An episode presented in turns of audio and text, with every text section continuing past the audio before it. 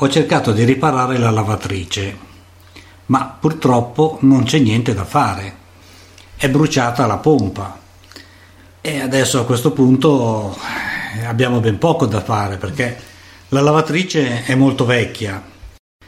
Cambiare la pompa non so a questo punto se ne valga la pena, perché oltretutto, oltre che la pompa aveva anche il presostato dell'acqua, dobbiamo per forza cambiarla. Eh, lo sapevamo, tutte le volte che si lavava bisognava aggiungere dell'acqua, litri e litri di acqua, che è anche una rottura di scatole, si può dire rottura di scatole. Così adesso abbiamo risolto il problema, quando la cambiamo funzionerà benissimo e non ci sarà da aggiungere acqua. Eh, ma il guaio è che è incominciato il televisore, si è guastato il televisore, va bene poverino che aveva 20 anni e non sono più riuscito a trovare le parti di ricambio. Adesso dopo il televisore si è guastata la lavatrice e abbiamo anche la lavastoviglie che di lì a poco bisognerà sostituire anche lei. Quando incomincia a rompersene uno, chissà perché vanno dietro anche tutti gli altri. D'accordo che il tempo passa e diventano piuttosto vecchi, però insomma potrebbero aspettare almeno un momento a rompersi invece di rompersi tutti insieme. Ma questo è una, un fatto che tutti conoscono molto bene. Quando si rompe qualcosa in casa puoi star certo che subito dopo si rompe qualcos'altro. Anche il, il mio faro della macchina se ne è rotto uno e poi si è rotto subito anche quell'altro. Ma questo già è più ragionevole perché se le lampadine vengono messe insieme avranno più o meno anche la stessa durata. Per quanto riguarda invece quello che succede eh, nei guasti eh, in casa assomiglia molto al problema degli incidenti aerei. Si sa che quando avviene un incidente molto spesso in un tempo relativamente breve ne avviene subito un altro. Invece di essere distribuiti nel tempo in modo regolare eh, avvengono delle specie di, di aggregazioni del, degli incidenti. E questo, fra l'altro, è studiato da un settore della statistica che si chiama Scan Statistics, per cui è un fenomeno matematicamente noto. Ma è un fenomeno in effetti che tutti riscontrano, cioè non siamo solo noi che abbiamo questo problema, perché io ho sentito anche diversi amici e parenti che quando incomincia a rompersi qualche cosa in casa automaticamente vanno dietro tante altre cose, specialmente gli elettrodomestici. D'accordo, tu dici, li abbiamo comprati insieme, cioè nello stesso periodo, e calcolando una certa quantità di anni di vita, arrivano a una certa età che a un bel momento sono tutti vecchi, di conseguenza incominciano un po' a perdere i colpi, a perdere i pezzi. È un po' come l'automobile. Dopo un certo numero di chilometri anche l'automobile incomincia ad avere qualche guaio e adesso si rompe la frizione e adesso si rompe il freno, ripari la frizione e si guasta qualcos'altro e così via. E sembra proprio un destino.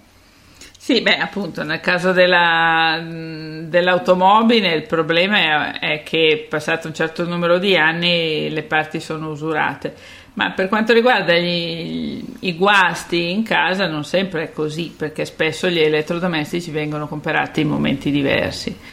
Eh, però è un'esperienza talmente comune che ci sono tanti proverbi, no? Il, ad esempio le disgrazie non vengono mai sole, eh, oppure anche non c'è due senza tre. Sono proverbi antichissimi che, che evidentemente hanno qualche fondo di verità. Eh, lo so, in effetti adesso è una cosa così che risale dai tempi dei tempi. Sì. Adesso, eh. ma adesso vediamo come fare invece con questa lavatrice, perché senza la lavatrice eh, al giorno d'oggi diventa veramente un disastro. Sì, la lavatrice è stata uno dei più grandi progressi dell'umanità, soprattutto per quanto riguarda la liberazione della donna, perché eh, lo sforzo fisico e l'impegno orario necessario per lavare i panni era veramente enorme prima della del, della lavatrice. E ha cambiato, ha rivoluzionato la vita delle donne perché eh, tutto questo tempo libero che le donne all'improvviso hanno trovato ehm, è stato poi riempito dall'esigenza di, di, nuove attività, del lavoro, eccetera. Prima di quest'epoca, se la donna lavava i panni, non poteva fare nient'altro. A parte la fatica, non so se ti è mai capitato di lavare a mano delle lenzuola. Che cosa vuole dire eh, sciacquarle, strizzarle? Una donna una volta andava al lavatoio o il lavatoio quando c'era, in tanti paesi in effetti c'erano i lavatoi pubblici, o altrimenti andavano lungo il fiume, sceglievano una pietra dove appoggiare le ginocchia e nell'acqua del fiume lavavano, lavavano i panni. Normalmente c'erano anche delle donne specializzate che facevano questo, erano le lavandaie che lavavano anche i panni delle altre donne, specialmente dei ricchi, le cui mogli non andavano di certo al lavatoio pubblico o nel fiume a lavare i panni incaricavano queste lavandaie e queste poverine tutto il giorno avevano le mani nell'acqua sia d'estate sia d'inverno per lavare i panni di, di tutti. Per cui la lavatrice è stata una grande invenzione e direi che è forse l'attrezzo più utile che ci sia in una casa.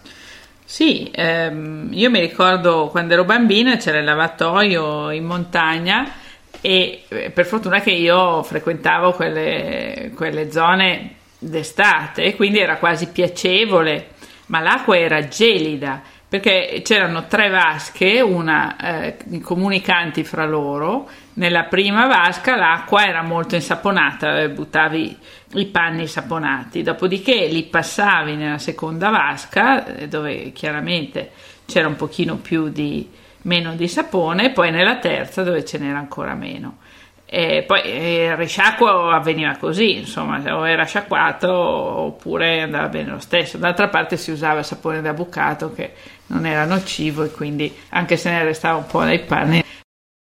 Ma l'acqua era gelata perché eh, scorreva in continuazione. Figurati d'inverno tenere le mani, infatti avevano sempre le mani rovinate, rosse, le donne che lavavano i eh, panni. Ma d'inverno dovevano rompere il ghiaccio nell'acqua e lavare nell'acqua gelida, per cui era veramente un lavoro faticoso e anche molto stressante, molto molto pesante come lavoro. Sì, ma anche strizzare era pazzesco. Eh? eh ma strizzavano in due, perché io mi ricordo che, ad esempio, le lenzuola, una donna da una parte e una donna dall'altra, incominciavano a torcerle finché, perché le, ovviamente la centrifuga non esisteva, finché facevano uscire tutta l'acqua e poi li distendevano. Certo, ma era comunque un bel peso, eh? sono, sono, pesanti le, le, lenzuola, tirarle fuori dall'acqua, un lenzuolo met- matrimoniale pieno d'acqua è pesante, poi a furia di strizzarlo diventa più leggero, però è sempre comunque uno sforzo fisico notevole, anche portare eh, le lenzuola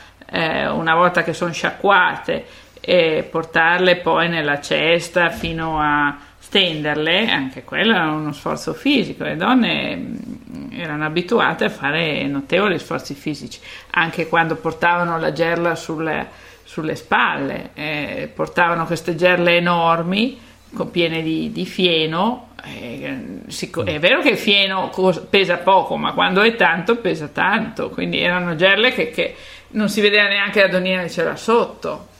Infatti, una volta in campo estivo eh, c'era un campo e c'erano queste donne che tagliavano il fieno e c'era una donna anziana che avrà avuto, io penso, oltre 80 anni o anche forse di più, con questa tremenda gerla di fieno che doveva portarla ovviamente nella baita. Noi da bravi scout subito ci siamo precipitati a volerla aiutare, ma questa per poco non ci prende a legnate. Poi dice: Ma no, ma cosa c'è? È, è leggera Cavolo, chissà che cosa pesava, perché oltre il peso della gerla c'era dentro anche una montagna di fieno che sarà pesato, secondo me, tra i 40 e i 50 kg. E questa donnina, che era alta a poco più di un metro, trotterellando, anzi andava più veloce di noi, si portava giù questo fieno giù nella loro baita dove avevano le bestie. E il lavoro di queste donne era veramente faticoso, perché dovevano tagliare l'erba, farla essiccare, rastrellarla perché in montagna non puoi utilizzare mezzi meccanici, per cui doveva essere fatto tutto a mano e lo facevano le donne. Sì, sì, le vedevo passare anch'io in montagna, queste donnine piccole vestite di nero con il fazzoletto sulla testa e andavano avanti e indietro e facevano questi lavori qua.